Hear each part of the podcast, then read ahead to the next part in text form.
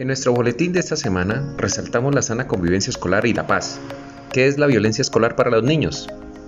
Se denomina violencia escolar a la situación mediante la cual un niño o un conjunto de niños obtienen un trato coercitivo por sus padres, por los maestros, padres o cualquier integrante de la comunidad educativa. ¿Qué tal queridos oyentes? Les habla Santiago Espina. Desde aquí, desde mi podcast, el día de hoy vamos a hablar sobre la paz, tolerancia, comprensión y la no violencia. En la institución educativa Inés López de Besa de aquí la ciudad de Villavicencio no existe la matrícula para la violencia. Todos debemos tener dominio y control de nuestras emociones. Dialoguemos, evitemos el conflicto, pongámonos en el lugar del otro. Este mundo está lleno de violencia. Nuestra institución es un sitio de aprendizaje y diversión, y así como esta institución tienen que ser todas las instituciones de nuestro país. La violencia escolar también puede ser dirigida contra los bienes de la comunidad educativa en una cuestión, pero ¿sabemos qué es violencia y cuáles son los tipos de violencia que existen? La Organización Mundial de la Salud define la violencia como el uso intencional de la fuerza o el poder físico. De hecho, como una amenaza contra uno mismo, otra persona, un grupo o una comunidad que cause o tenga muchas probabilidades de causar algún tipo de lesión, muerte, daño, Em, trastornos del desarrollo, privaciones, daños psicológicos.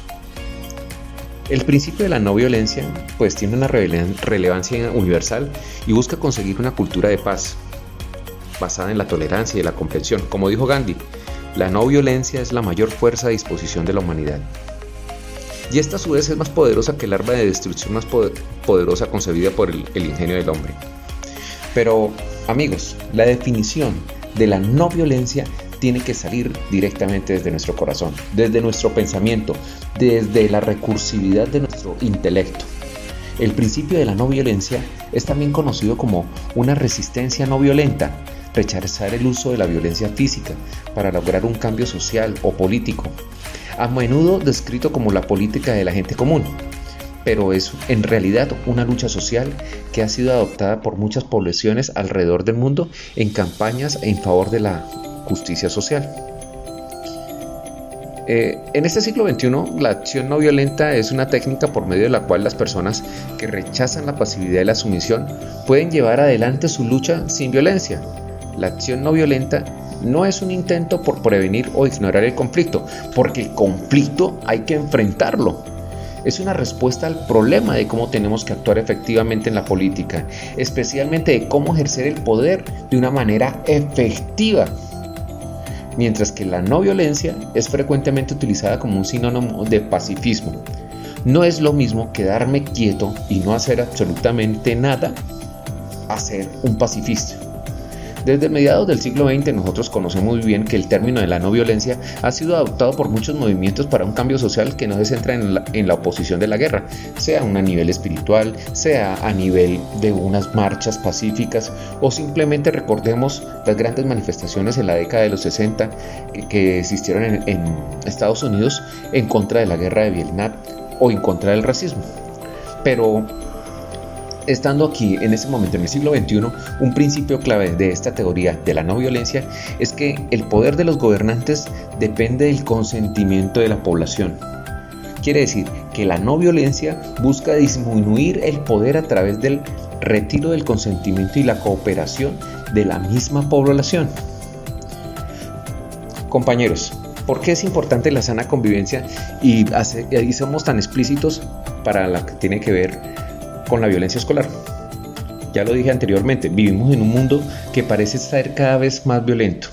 Se estima que cada año 1.6 millones de personas pierden la vida en algún acto de violencia, donde los tipos más comunes son violencia contra la mujer, violencia de género, violencia racial, violencia religiosa, violencia homofóbica y en el menor grado también pues una violencia criminal.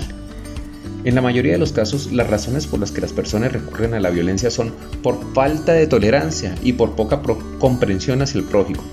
Muchos dirán, y por falta de Dios en su corazón.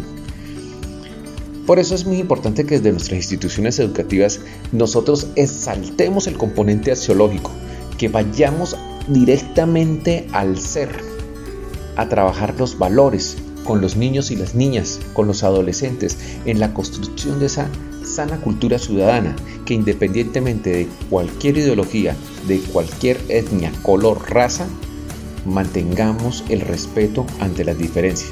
Por eso nuestra institución educativa es incansablemente formadora de esa cultura ciudadana. Su misión principal debe ser, como las de todas las instituciones educativas, el fomentar la paz, la convivencia, las sanas relaciones entre todos los miembros de la comunidad. Mil gracias. Les habla Santiago Espina, psicoorientador. Escríbanos sus inquietudes al correo electrónico psicoorientacioninen.gmail.com Mil gracias y mil bendiciones.